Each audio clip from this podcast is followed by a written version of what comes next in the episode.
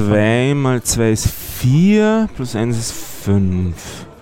5 mal 5 ist 25. 25 und 1 ist 26. Oh, das wird ganz schön schnell größer.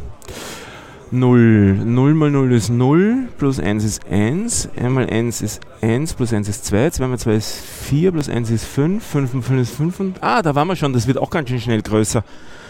Kann man mal minus 1. Minus 1 mal minus 1 ist plus 1. Plus 1 ist 2. Okay, Stefan, das ist jetzt echt langweilig. Außerdem, wir nehmen schon auf. Oh, wir nehmen schon auf. Wir sind hier, liebe Hörer, beim 33C3 und nehmen schon auf eine neue Episode für eigentlich zwei Podcasts sogar. Die Hörer meines Podcasts, die von Hour of Code, die kennen mich ja Stefan, aber die kennen dich auch, weil du warst schon mal Gast. Wer bist du? Äh, ich bin Daniel und äh, vom Podcast Zeitsprung. Und du willst da auch mit aufnehmen, eine Episode. Wir machen Ja, da was gemeinsam. mal da gucken, bin ich gespannt, was da draus wird.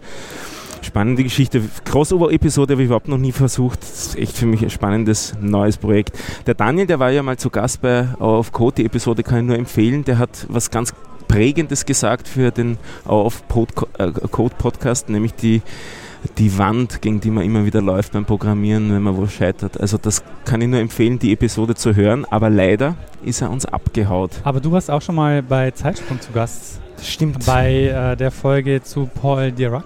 Das stimmt. Hast du. Ähm, Da habe ich den Physiker gegeben. richtig. Heute gebe ich nicht den Physiker, heute gebe ich den Mathematiker. Äh, wenn du so wandlungsfähig bist, Versuchen wir das. Versuchen wir das. Und jetzt ist der Daniel, wie gesagt, nach Hamburg gegangen. Daher ist das mit dem netten Aufnehmen bei mir in der Wohnung ein bisschen schwieriger geworden. Ein seltenerer Gast, aber ich habe keine Kosten und Mühen gescheut, bin nach Hamburg gekommen. Wir nehmen hier in Hamburg eine Episode auf. Bin jetzt gerade den dritten Tag hier beim 33C3. Es ist ein, ein herrlicher Kongress, Riesenspaß. Am ersten Tag waren wir noch im Mivola, in dem Miniaturwunderland. Es hat geschüttet wie aus Kübeln. Äh, dann haben wir beim Fenster rausgeschaut, aus dem, aus dem Museum dort. Das ist so eine riesen Modelleisenbahnanlage. Es hat geschüttet.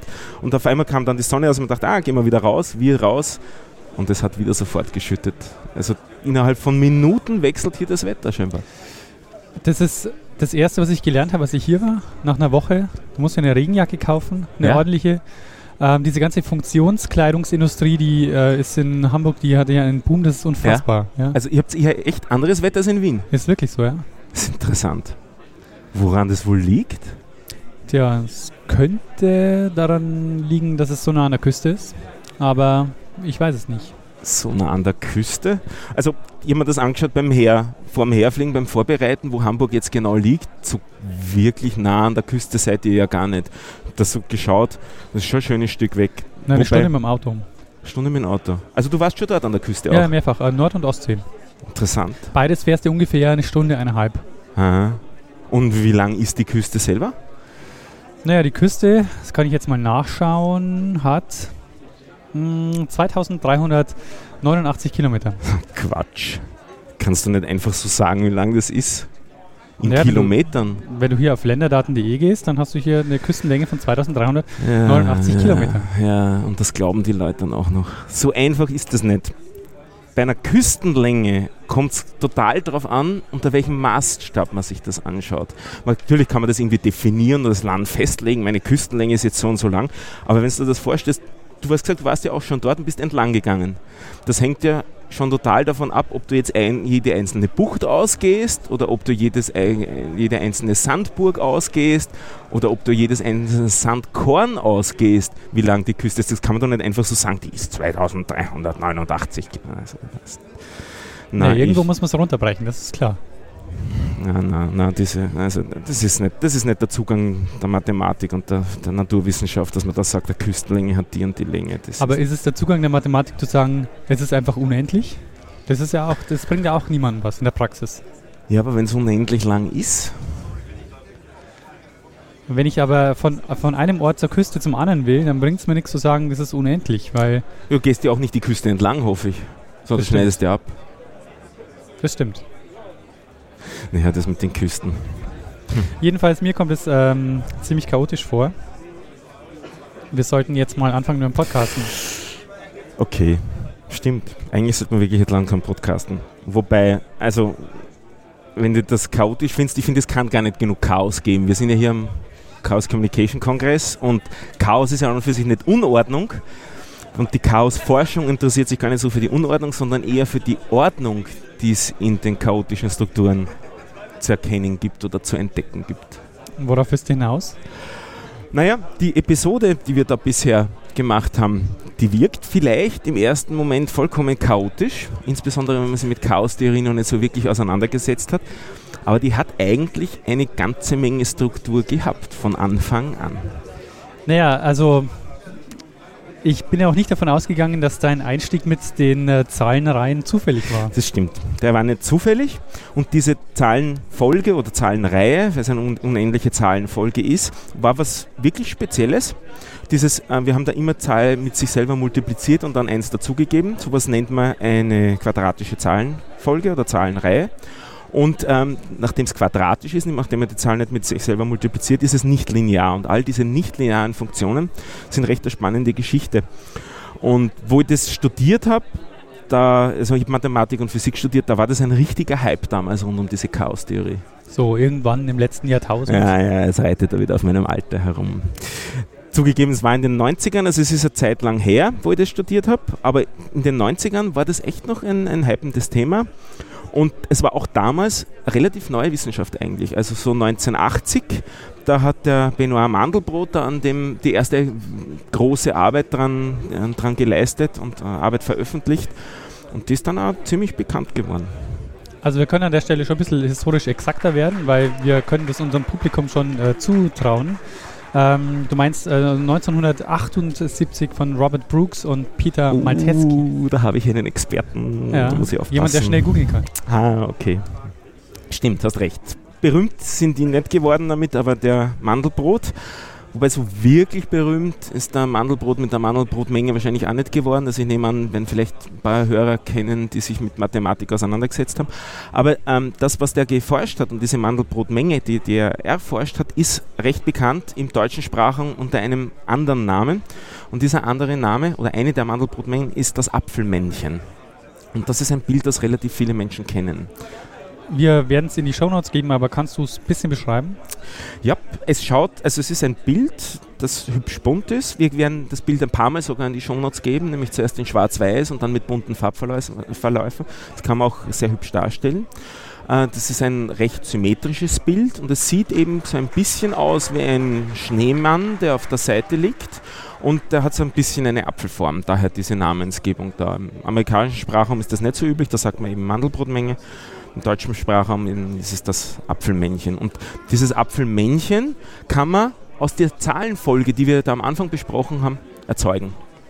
Nämlich, oh, Andi, wir haben hier das, die Mandelbrotmenge äh, demonstriert bekommen, auch von unserem Engel hier, das sind also die wahren Helden. Wunderschönes Bild, finde ich, von da. Genau das Bild werden wir auch in die Shownotes reingeben, mit sehr hübschem Farbverlauf.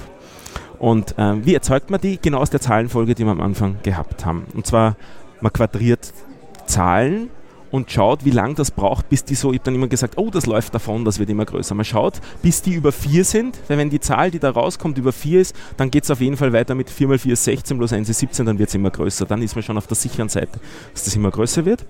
Und man macht das einmal für alle Zahlen, die man so im Hausgebrauch kennen, also 1, 2, 3, 4, 5, die natürlichen Zahlen, aber auch für alle Zahlen dazwischen, die man so kennt. Vielleicht erinnert man sich in der Schule rationale Zahlen und reelle Zahlen, so für die auch alle. Und nicht nur für die, sondern auch noch für viele, viel mehr Zahlen nämlich für die sogenannten komplexen Zahlen. Auf die kommt man dann, wenn man sich überlegt, wir hatten 1 mal 1 ist 1 oder 2 mal 2 ist 4, also das, da kommt beim Quadrat dann immer positiv der Zahl raus. Aber was ist denn die Zahl, die, wenn man sie quadriert, minus 1 ergibt? Kannst du dich an das erinnern? Ähm, nee, dazu habe ich keine Ahnung. Aber ja? ich wollte auch nochmal ähm, dich nicht unterbrechen dabei, ja? aber äh, können wir nochmal für jemanden wie mich, der ein bisschen mathematisch sehr unbedarft ist, ja? nochmal einen Schritt zurückgehen. Ja? So, was heißt äh, davonlaufen? Also, ähm, wir haben diese Zahlenfolge, also wir fangen zum Zeitpunkt 1 an, mit der Zahl, sagen wir 2 als Beispiel, und dann die Vorschrift ist immer die Zahl mit sich selber multiplizieren und 1 dazugeben. Also zum Zeitpunkt 1 2, 2 mal 2 ist 4 plus 1 ist 5, also zum Zeitpunkt 2 5. Zum Zeitpunkt 3 wieder die gleiche Vorschrift, Zahl mit sich selber multiplizieren plus 1, also 5 mal 5 ist 25 plus 1 ist 26. Und diese Folge von Zahlen, die wir da erzeugen, also das war dieses 2, 5, 25, da schauen wir uns an, ob die immer größer wird, die davonläuft. Oh, wir haben wieder ein wunderschönes Bild. Na, jetzt ist es sogar ein Video. Und auf dieses Video werde ich dann auch noch äh, ähm, zugehen und ein bisschen was darüber erzählen. Wir werden das auch wieder verlinken. Und das ist auch was ganz Besonderes, dieses Video, das wir hier sehen nämlich die Größe des Raumes, der dargestellt wird, ich setze dann nachher fort mit der Erzählung, äh, der, die Größe des Raumes, der hier dargestellt wird in visueller Form, ist größer als das Universum. Und auf die Art und Weise können wir sagen, wenn sich die geneigten Hörerinnen und Hörer mit dem Thema auseinandersetzen und mit dem Programm, das wir auch in die Shownotes reingeben, ein bisschen rumspielen, können sie einen Raum erkunden, der größer ist als das Universum und daher ziemlich sicher Bereiche entdecken, wo noch nie ein Mensch zuvor gewesen äh, kommen wir zurück zum Davonlaufen. Zum ja? Davonlaufen. Also wenn man, man weiß mit Sicherheit, dass diese Zahlenfolge da ähm, davonlaufen wird. Ich bleibe bei diesem Kann man sagen, äh, die wächst exponentiell? Die wächst quadratisch. Ah, ja. Das ist ein bisschen weniger als exponentiell. Ähm, wenn wir die Zahl nicht mit sich multiplizieren würden, sondern so oft, wie sie selbst ist, mit sich multiplizieren würden. Also wenn wir Beispiel 5 nicht 5 mal 5 ausrechnen würden für den nächsten Schritt, sondern 5 mal 5 mal 5 mal 5 mal 5, dann wäre es eine exponentiell wachsende Folge. Aber so wie exponentiell wachsende Folgen ins Unendliche über jede bekannte Zahl hinaus wachsen können, so wachsen auch die quadratischen Folgen schon über jede bekannte Zahl hinaus. Aber das heißt, ähm, wir legen jetzt einen, einen Zeitpunkt fest, wo wir sagen, äh, jetzt läuft sie uns davon. Das ist dann genau. bei 25 vier, oder? ganz einfach bei 4. Okay. Wirklich fix bei 4, weil wir wissen schon, 4 mal 4 ist 16 plus 1 ist 17, das wird schon immer größer. 17 mal 17 plus 1, das wird immer größer. 4 ist das fixe Limit, das man auch in dem Programm dann drinnen findet. Wir schauen dann immer, ist es schon größer als 4? Und wenn es größer als 4 ist, läuft es uns davon, braucht man nicht mehr weiter nachdenken. Und wir zählen genau die Schritte, die wir benötigen, bis wir bei mindestens 4 sind. Und je nachdem, wie viele Schritte nötig sind, um bei 4 anzukommen, diesem Anzahl der Schritte ordnen wir eine Graustufe oder einen Farbton zu. Und das ist genau die Vorschrift, um dieses Bild zu erzeugen. Wir machen diese Vorschrift, die ich da gesagt habe, mit dem Zuordnen von der Farbe, beim Zählen, bis man über 4 ist oder bei mindestens 4 ist. Für alle Zahlen, die man kennt, aus der Schule die reellen Zahlen und für alle komplexen Zahlen. Also die reellen Zahlen wären nur die auf der x-Achse, nur der horizontale Strich in der Mitte. Wir wollen aber ein zweidimensionales, hübsches Bild hier für uns erzeugen und das ist die ganze Ebene. Und um auf die zu kommen, betrachtet man auch die Zahlen, deren Quadrate zum Beispiel negative Zahlen sind. Das war das Beispiel, auf das ich vorhin Genau, jetzt sind wir bei dieser Zahl, wo du sagst, äh, wir wollen auch die minus 1 haben. Wir wollen auch die minus 1 erreichen und das haben sich die Mathematiker auch überlegt, was ist denn die Zahl, wenn man sie mit sich selber multipliziert, dass man auf minus 1 kommt? Das ist schon ein bisschen ältere Geschichte, also das war vor Mandelbrot, aber dieses Werkzeug ist auch notwendig, diese komplexen Zahlen. Und die nennt man völlig einfach i. Kann man einfach so machen. Einfach so, haben wir erfunden jetzt. Und mehr steckt auch nicht dahinter als die Vorschrift, mit sich selbst multipliziert, ergibt sie minus 1. Und ich kann aber mit dieser Zahl auch so rechnen, also kann ich sagen i plus 1? Absolut, i plus 1. Und jetzt wollen wir sie vielleicht auch noch visualisieren und uns überlegen, wo sie liegt. In diesem Bild, 0 ist der Punkt in der Mitte. Die Vorschrift für das i ist, um i nach oben gehen. Also ein i hast du gehabt, also gehen wir um 1 nach oben. Und du hast gesagt i plus 1. Für 1 gehen wir um 1 nach rechts. Also ist es von, der, von dem Punkt in der Mitte um 1 nach oben gehen und um 1 nach rechts gehen. Das ist der Punkt i plus 1. Und den können wir jetzt in diese, in diese Zahlenfolge einsetzen und wir schauen wieder, wie lang braucht es, bis wir bei 4 mindestens sind. Und je nachdem, wie lang das braucht, so färben wir den Punkt ein. Also das heißt, wenn ich die Wurzel aus irgendwas, aber die, wenn ich die Wurzel aus i, ne, sorry, nee, nicht die Wurzel. Wenn ich, äh, wenn ich i äh, multipliziere, ja. dann kommt minus 1 raus. Wenn du i mit sich selbst multiplizierst, kommt minus 1 raus. i Quadrat, i ist i mal i, i Quadrat ist i mal i, ist minus 1. Das ist die einzige Vorschrift, die es zu i gibt. Das heißt, ähm, wenn ich, ähm, also dann habe ich minus 1, dann rechne ich 1 dazu, dann habe ich 1 und dann bin ich wieder bei der, bei der normalen Folge. Äh, nein, weil du hast ja als Beispiel, also nimmst du jetzt i als Beispiel oder i plus 1 zum, zum I Rechnen? und dann i plus 1. Also ich mache, äh, ich mache i mal i, ja. dann habe ich minus 1. Stimmt. Dann plus 1 plus 1 dazu, ist 0. Genau, jetzt genau. geht mit 0 weiter. Und dann geht es wieder mit 0 genau. weiter. Okay. Ja. Und dann hast du zuerst noch als anderes Beispiel genannt die Zahl i plus 1. Wenn wir von der ausgehen, muss man i plus 1 mal i plus 1 rechnen. Das kann man auch ausmultiplizieren, nicht? Das ist sein, sein Binom. Das ist die ersten zwei multipliziert i mal i ist minus 1, also minus 1. Die hinteren zwei multipliziert ist 1 mal 1, ist 1. Also minus 1 plus 1 ist 0. Und dann haben wir noch minus i, dann haben wir noch i mal 1 und noch einmal i mal 1, also da kommt 2i raus für die erste Iteration und dann 2i plus 1 und dann kann man wieder einsetzen und wieder schauen, was da rauskommt. Und je nachdem, wie lang es braucht, bis man bei 4 ist, so färben wir das ein. Jetzt stelle ich mir die Frage, so dieses Bild sieht ja deutlich, also sieht ja sehr komplex aus. Ja. Das heißt, ähm, wie viele unterschiedliche ähm, Schritte gibt es denn? Also sind die unendlich oder gibt es äh, endliche Schritte, bis ich auf vier komme? Ähm, wir, es gibt gewisse Zahlen, für die würde es unendlich viele Schritte benötigen. Das wäre jetzt für einen Computer unangenehm, weil dann müsste er unendlich lang rechnen. Und daher setzen wir uns ein Limit, auch in dem Programm, das wir da reinschreiben. Wir sagen, länger als, sagen wir, bis 256 zählen wir nicht. Nur so als Hausnummer. Wir könnten auch was anderes nehmen, aber das ist eine hübsche Geschichte. Auf die Art und Weise unterscheiden wir 256 verschiedene Arten von Punkten, was 256 verschiedene Grautöne oder Farben ergibt. Das heißt, es ist ein hübsch buntes Bild.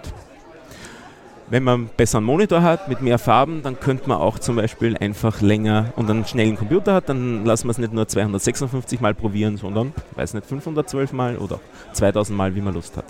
Das heißt aber jetzt, wenn wir jetzt auf die Ebene des Programmierens gehen, ja. äh, das ist einfach im Grunde genommen eine, eine While-Schleife, die, ähm, die so lange läuft quasi, na eigentlich läuft die, läuft die dauerhaft. Die läuft so lange, bis das, was da rausgekommen ist, bei, diesem, bei dieser Vorschrift größer ist als 4.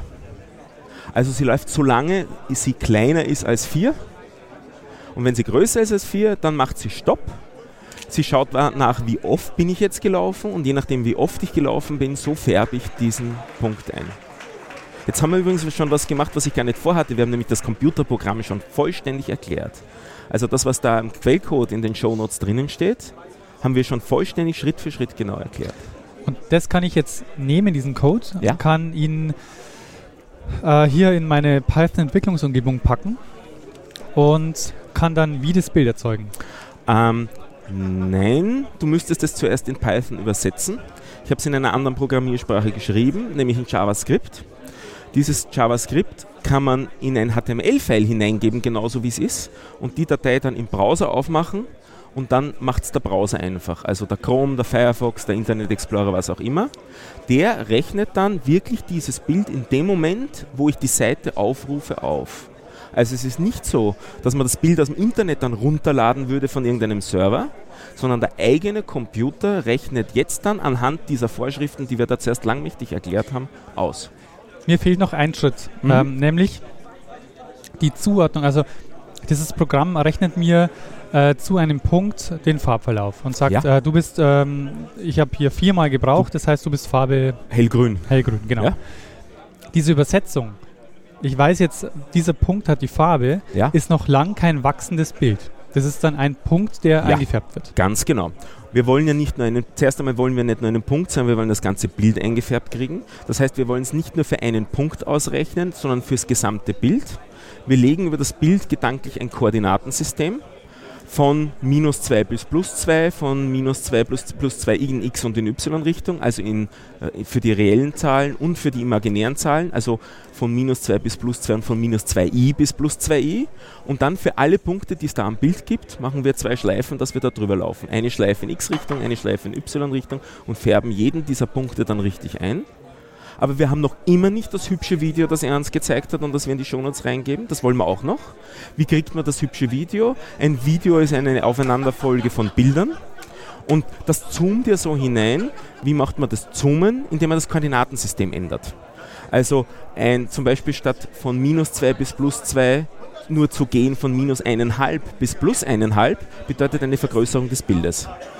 Und im nächsten Bild, das wäre schon ein Riesensprung übrigens, aber im nächsten Schritt dann von minus 1 bis plus 1 wäre wieder eine Vergrößerung des Bildes und dann hätten wir innerhalb von zwei Bildsprüngen eine Vervierfachung beim Hineinzoomen schon. Das heißt aber also, ich kenne von der vom Programmieren ist mir relativ vertraut, also so Programmierübungen, die beginnen relativ schnell mit irgendwelchen Zahlen rein, so Fibonacci zum Beispiel, ist ja. eine der bekannten, mit der ja. fängt man einfach mal an, so ja. äh, Spielereien zu machen. Ja. Ähm, das ist im Grunde ja so ein bisschen ähnlich. Stimmt. Also auch eine Zahlenfolge. So nebenbei, die kann man einfach erzeugen mit 1. 1 plus 1 ist 2. Und dann nehmen wir die ersten zwei, die letzten zwei, die wir hatten, das war 1 und 2 und zählen die zusammen, ist 3. Die letzten zwei sind dann 2 und 3 ist 5. Dann wieder die letzten drei ist 3 und 5 ist 8 und so weiter. So kommt man auf Zahlen. Und lustigerweise gibt es auch die in der Natur, wenn man sich Tannenzapfen anschaut oder wenn man sich Ananas anschaut. Die haben ja außen so Schuppen drauf. Und diese Schuppen sind in Reihen angeordnet. Und wenn man schaut, wie viele so Reihen so eine Ananas oder so ein Tannenzapfen hat, ist das immer eine Fibonacci-Zahl. Das wäre nämlich genau jetzt meine Anschlussfrage gewesen, denn ähm, das ist ja mehr oder weniger Konvention, dass wir jetzt über diesen ähm, über diese Zahlenreihe reden. Man hätte ja. die auch ganz anders definieren können. Ich habe mir die Zahlenreihe aber bewusst rausgesucht, weil da das hübsche Apfelmännchen rauskommt, das so viele Menschen hoffentlich kennen von unseren Hörern und weil sie so super einfach zu rechnen im Kopf ist, dass wir in einem Podcast hier drüber reden können. Ich habe mir also bewusst was rausgesucht, worüber man einfach reden kann. Und das finde ich spannend, dass das was ganz Einfaches ist, nicht mit der Zahl mit sich selbst multiplizieren plus 1 und es kommt dann plötzlich so was Schönes da hinten raus. Also für mich ist dieses Video schön. Und ähm, das schließt auch an an die Podcast-Folge, die wir gemeinsam da mit dem, für den Zeitsprung aufgenommen haben, dass du mich zum Thema Schönheit in der Mathematik gefragt. Und ihr habt auch dann sehr viel noch einen Mathematiker über Schönheit erklären lassen. Und für mich ist das zugänglich. Ich habe mir gedacht, wie kann man das denn auch Leuten, die mit Mathematik nichts am Hut haben, ein bisschen äh, ähm, visualisieren und habe so überlegt, was gibt es noch Schönes in der Mathematik, was mir spontan einfällt. Und dann kam wieder die Erinnerung an meine Studienzeit, an die Apfelmännchen und habe mir gedacht, das war schön damals. Das war instantan, bevor ich es verstanden hatte, was es ist, schön. Vielleicht finden das andere Menschen auch schön. Also ich würde auch sagen, das äh, Faszinierende daran ist ein Stück weit, dass es so eine, so eine ganz eigene Ästhetik ausbildet, die, ja. man, die man da so hat und die man ja auch so ein Stück weit, und da glaube ich, wenn wir dann auch noch später drauf kommen, dann so ein Stück weit ähm, Natürlichkeit suggeriert oder wo man dann auch das Gefühl hat, man kann damit äh, Natur simulieren. Ja. Bevor wir da hinkommen, würde ich gerne noch einen anderen Schritt, ähm, Bitte. über einen anderen Schritt, äh, Schritt reden. Nämlich, wie generiere ich denn, dass ich die, die Anfangszahl. Also, weil wenn ich jetzt sage, ich steige, ähm, ich fahre diese Folge mit der Zahl 1 los, dann ist der Schritt, bis ich auf 4 bin, ja immer dasselbe. Das heißt, dann wäre das Bild relativ langweilig. Das heißt, es ist auch wichtig, dass es da so, eine gewisse, so einen gewissen Zufall gibt, mit Nein. welcher Zahl ich starte. Nein, hier nicht. Wir haben keinen Zufall gemacht, sondern wir haben nur das Koordinatensystem festgelegt, das uns interessiert hat. Also wir haben im Endeffekt festgelegt, wie weit wir schon hineingezoomt sind und wo wir sind. In dem Bild gibt es kein zufälliges Element. Das ist auch, finde ich, eine sehr spannende Sache daran, weil man auch mit Zufallszahlen sehr schöne Dinge erzeugen kann. Da gibt es auch bekannte Bilder dann mit Farnen und so weiter, wo man sehr schöne natürliche Strukturen oder Bäume, Landschaften in Spielen, die man da erzeugen kann. Da kann man mit Zufallszahlen sehr schöne Sachen machen dieses Bild keine zufällige Komponente, sondern wir gehen wirklich das ganze Koordinatensystem da durch und rechnen für jeden Punkt das stupide aus, womit auch sichergestellt ist, beim nächsten Aufruf des Programms kommt wieder das exakt gleiche Bild raus. Das heißt, der Startpunkt, ab wann ich, äh, mit welcher Zahl ich quasi einsteige, der ist übers Koordinatensystem übers bestimmt und ich gehe immer einen Schritt weiter. Ganz genau. Ich gehe immer einen Schritt. Was ist der nächste Punkt, den ich jetzt am Bildschirm haben will? Ich will genauso viele Punkte ausrechnen, wie mein Monitor darstellen kann, um nicht Zeit zu vergeuden und um damit das Bild nicht pixelig wird. Und genau das definiert, wie oft da diese Schleife durchläuft. Also das Bild, das im Quellcode erzeugt wird, ist 800 mal 800 Pixel groß. Daher will ich genau 800 mal 800 ist 64.000, nein, ja. 640.000 Punkte, die da ausgerechnet werden. Wir machen je nachdem, wie es notwendig ist, bis zu 255 Iterationen. Und das ist vielleicht auch eine ganz spannende Geschichte. Das schafft ein moderner Computer mit einem Browser in hm, ein, zwei Sekunden, so Größenordnung. Zu dem Zeitpunkt, wo ich das studiert habe, hätte ich meinen Computer, der so ein Bild in Echtzeit ausrechnet, nicht leisten können. Und ich behaupte jetzt einmal salopp, ohne es genau nachgerechnet zu haben, dass in Österreich damals auch niemand so einen Computer besessen hat. Und heute haben wir ihn in der Hosentasche. Und heute haben wir ihn in der Hosentasche. Ihr könnt auch ruhig das, die Shownotes im Smartphone aufmachen. Im Smartphone in den Shownotes auf den Link klicken. Der Link geht auf. Das JavaScript wird im Smartphone im Browser ausgerechnet und das Smartphone braucht ein bisschen länger. Da spürt man dann vielleicht so vier Sekunden, fünf Sekunden. Aber nach fünf, sechs Sekunden oder so hat auch das Smartphone das Bild fast in Echtzeit gerechnet. Also in fünf Sekunden halt gerechnet.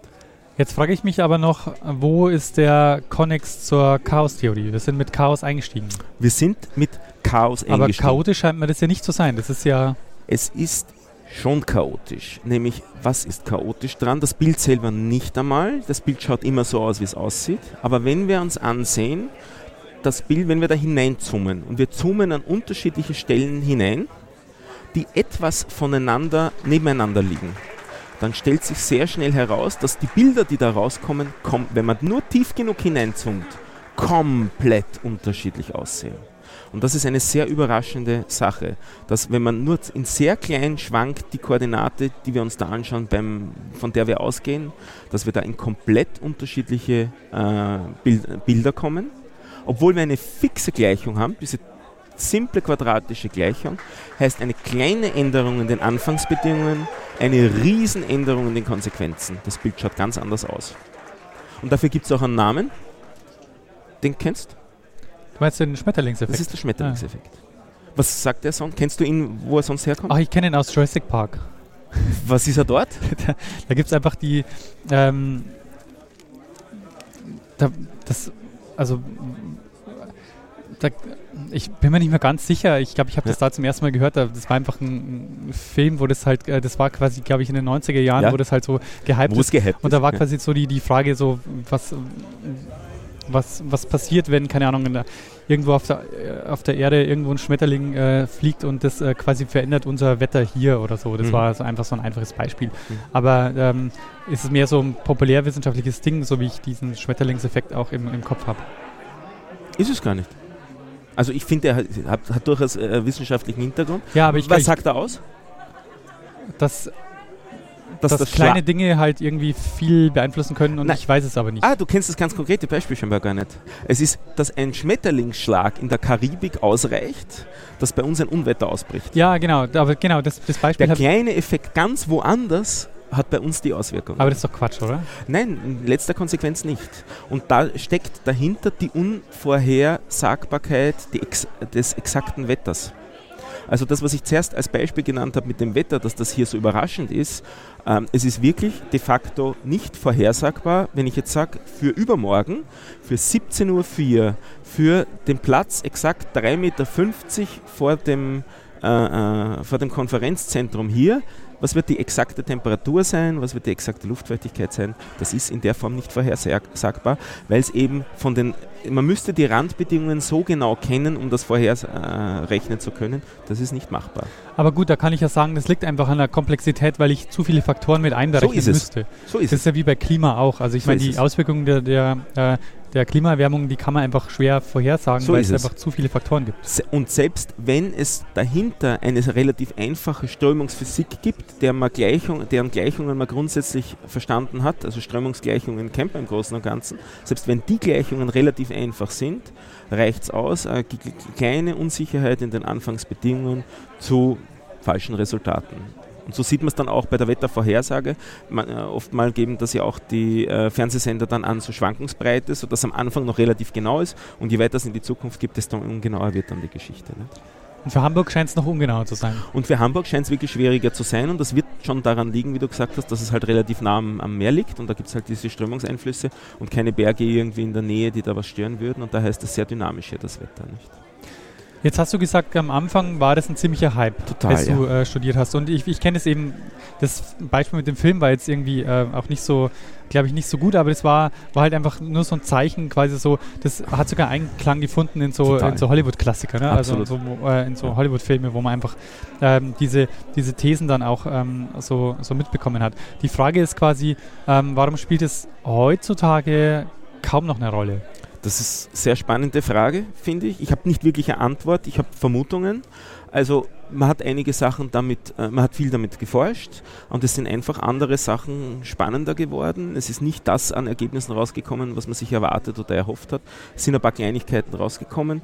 Vielleicht gebe ich ein paar Beispiele auch, wo man was zusammengebracht hat. Ähm, vielleicht hat die eine oder der andere schon mal JPEG 2000 als Komprimierungsalgorithmus verwendet. Dort werden solche äh, Fraktale und äh, Chaos-Theorie im Endeffekt verwendet im, im Komprimierungsalgorithmus. Also es gibt so ein bisschen Eingänge. Simulation von Landschaften in Computerspielen, da hat es Eingang gefunden. Da gibt es ein bisschen äh, die, die Auswirkungen daraus. Diese äh, Betrachtungen, wie wir da hatten, äh, schöne Bilder erzeugen, Schneeflockenkurve ist sowas ähnliches wie diese Küstenliniengeschichten, also solche Sachen.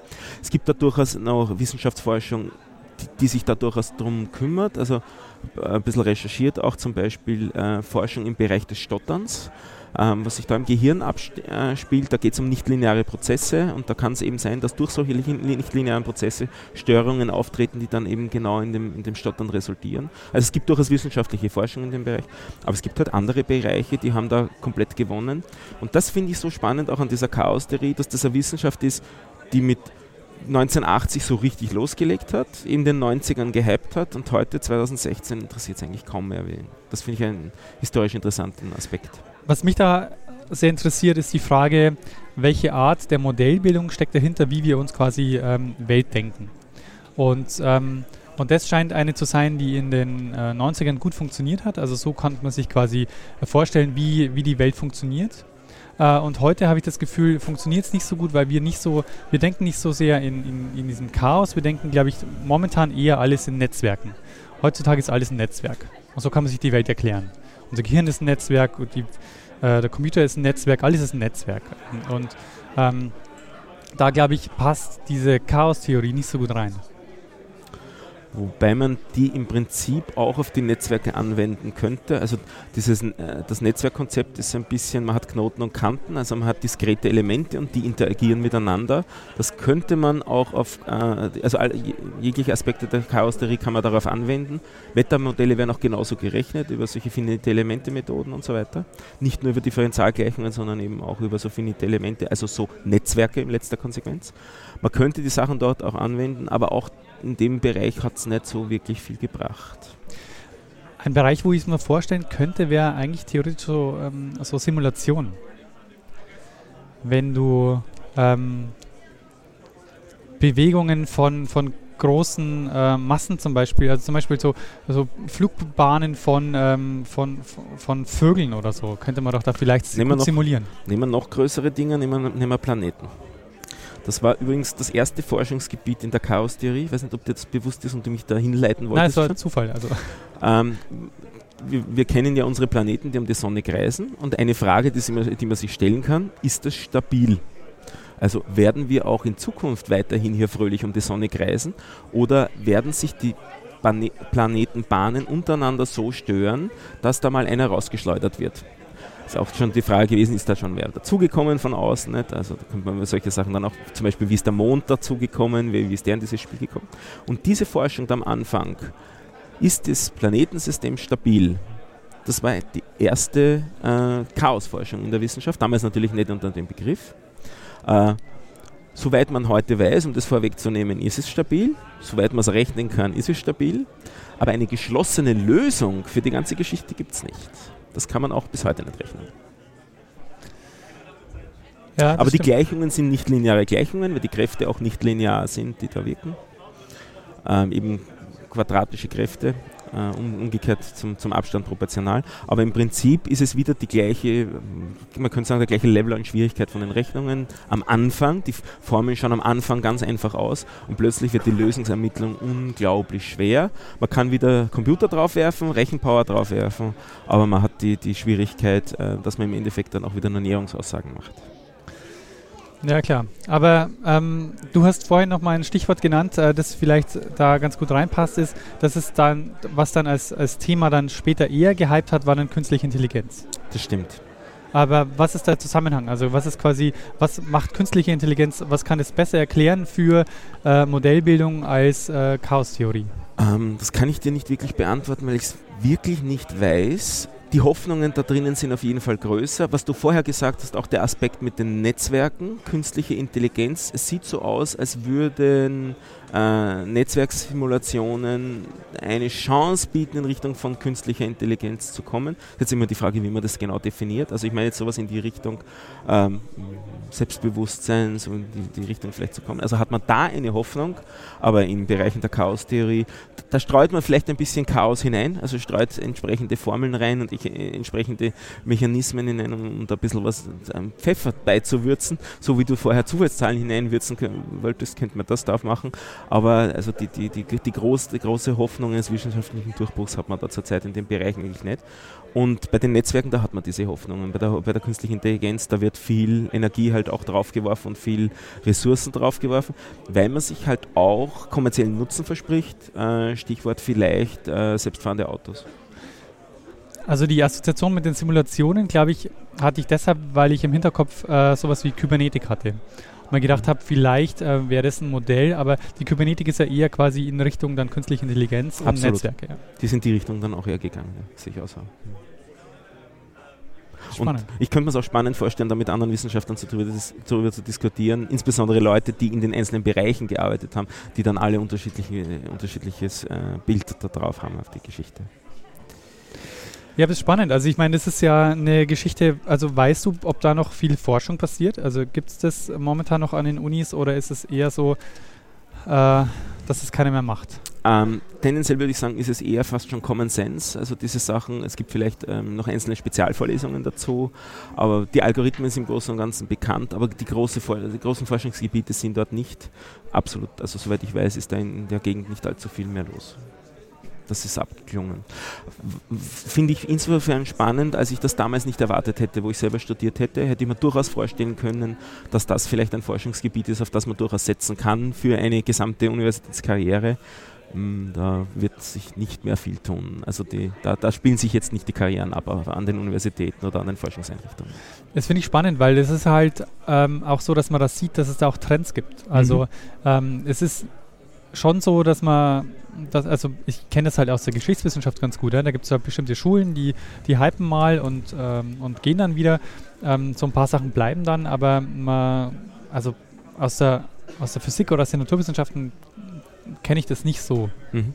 Wobei doch, ja doch, wenn man so, so diese sich so anfangen, diese, wenn man nochmal zurückgeht zu Dirac, sieht man das schon auch, dass gewisse Themen, also zu dem Zeitpunkt hat einfach äh, Gravitationstheorie massiv gehypt und da sind halt ganz, ganz viele Leute äh, damit beschäftigt gewesen. Ähm, es ist dann halt auch immer die Frage, kann man das, die Fragestellung so weit lösen, wie man am Anfang daran interessiert war? Und wenn man sie lösen könnte, dann ist es sozusagen uninteressant, Common Sense, dann sollen es die Studenten in Zukunft gefälligst lernen oder die daran Interessierten gefälligst lernen. Äh, wenn man es nicht lösen kann, versucht man sich vielleicht noch einige Zeit lang die Zähne dran auszubeißen und dann werden es vielleicht mal wieder weniger. Vielleicht kommen dann später neue Verfahren dazu, neue Mechanismen dazu, neue Ideen.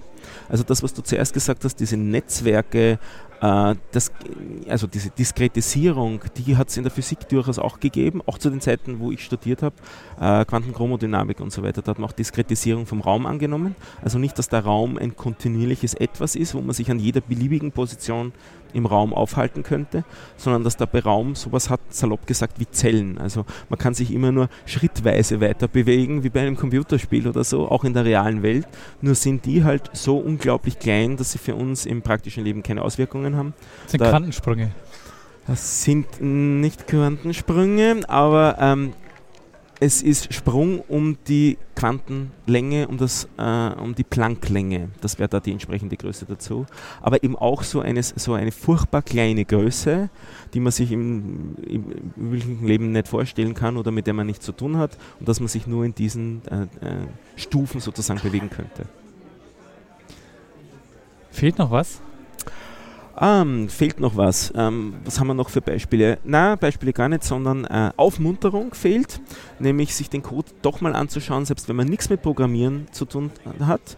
Wenn man das Bild im Browser sieht, dieses hübsche Bild, das sind ja sechs Stück verlinkt, sich die mal anschauen, wie sich die Programme unterscheiden. Es ist nämlich nur in zwei Zeilen ein Unterschied drinnen, dort wo CX ist gleich und CY ist gleich steht und da stehen immer jeweils zwei Zahlen hinter, dahinter. Die erste Zahl, wenn man die ändert, dann schiebt man damit das das Bild herum und wenn man die zweite Zahl ändert, dann vergrößert man oder verkleinert man das Bild. Einfach die Zahlen ändern, die Datei wieder abspeichern und man hat plötzlich ein anderes Bild vor sich. Also auf die Art und Weise kann man zu forschen beginnen in der Mandelbrotmenge. Spannend. Nur indem man zwei Zeilen ändert. Also Aufmunterung zu experimentieren und zu spielen mit dem bisschen Code, der da steht. Cool. Dann hätte ich noch als Aufforderung vielleicht Fragen zu stellen. Ja, gerne. Also wer es ähm, wer auch mathematisch äh, eher unbedarft ist, so wie ich, äh, kann, ähm, kann auch gerne den, äh, den Stefan löchern mit Fragen. Und mit den historischen Aspekten dich löchern. Ja, wobei ich da natürlich jetzt auch nicht so wirklich fit bin, was so diese Entwicklung der Theorien betrifft. Ähm, aber du hast mir zum Beispiel unheimlich viele Fragen gestellt, die ich gar nicht beantworten konnte, weil ich dir von den Aspekten sehr wenig Ahnung habe, nicht auch? Aber es ist auf jeden Fall ein super spannendes Feld. Also ähm, gerade weil die, diese, diese Bilder auch eine irrsinnige Faszination auch ausüben, weil sie halt einfach, wie du ja vorhin gemeint hast, auch ästhetisch schön sind, aber also weil man sie auch gleich so empfindet und gleichzeitig man das Gefühl hat, so irgendwas muss da dahinter stecken. Oder? Ich habe mir es auch jetzt eigentlich sicher zehn Jahre nicht mehr intensiver angeschaut, jetzt wieder angeschaut und das hat mich wieder diese, diese Faszination so ein bisschen angesteckt. Und das Einzige, was dahinter steckt, ist dieses Quadrieren und plus 1 rechnen. Mehr ist es nicht. Dass dieses kleine Quadrieren und plus 1 rechnen so viel Detailreichtum in den Bildern erzeugt, das hat für mich eine zusätzliche Komponente der Schönheit. Vielleicht ist auch das nachvollziehbar, dieser Gedankengang, dass nicht nur das Bild an sich schön ist, sondern dass diese unheimlich einfache Rechenvorschrift sowas Schönes erzeugt, ist in sich schon schön. Das ist jetzt vielleicht, äh, geht jetzt vielleicht zu weit, aber nutzt man das nicht auch in der Psychologie ein Stück weit, dass man solche Bilder äh, zur Interpretation nutzt? Also wie heißt du meinst die Rorschach-Testbilder? Oder? Es, die, sehen, das sehen doch so ähnlich aus. Die, sehen so, die haben einen, einen ähnlichen Appeal zumindest, ja. Die werden aber üblicherweise nicht so erzeugt. Ja. Aber es sind symmetrische Bilder ähm, und der Mensch ist tendiert halt dazu, in Bildern Strukturen zu sehen. Das finde ich ganz interessant. Ich weiß nicht, ich sehe da drinnen nicht allzu viele Strukturen, die ich aus der Alltagswelt kenne. Dieses Apfelmännchen, wie es heißt, den Apfel da drinnen zu sehen. Ich weiß nicht, siehst du dort einen Apfel so richtig? Also so ein bisschen die Apfelform vielleicht, aber so dann, wenn man da tiefer hineinzoomt, es sind schöne Strukturen, sie sind vielfältig, sie sehen alle unterschiedlich aus, aber ich habe keine Begriffe aus der Alltagswelt, den, den, die ich da zuordnen könnte. Ja, cool, Stefan. Mach mal einen Sack zu. Mach mal einen Sack zu. Ja, ich habe viel gelernt. Vielen Dank. Kenn Vielen Dank fürs Podcasten. Mir hat es viel Spaß gemacht. Ja, fand ich auch. Ähm, sehr hübsch. Ähm, für ein Crossover getestet. Genau. Ähm, Werden wir sehen, was daraus wird und was die Hörerinnen und Hörer dazu sagen. Hat, äh, finde ich, also hat, denke ich, äh, super Potenzial. Also kann man, glaube ich, über, über einige Phänomene mal machen. Ja. Und ähm, finde ich schön, dass wir das ähm, geschafft haben hier. Finde ich auch sehr schön. Dann vielen Dank, Stefan. Vielen Dank, Daniel. Und danke fürs Zuhören. Auf Wiederhören. Bis bald. Tschüss. Bis bald.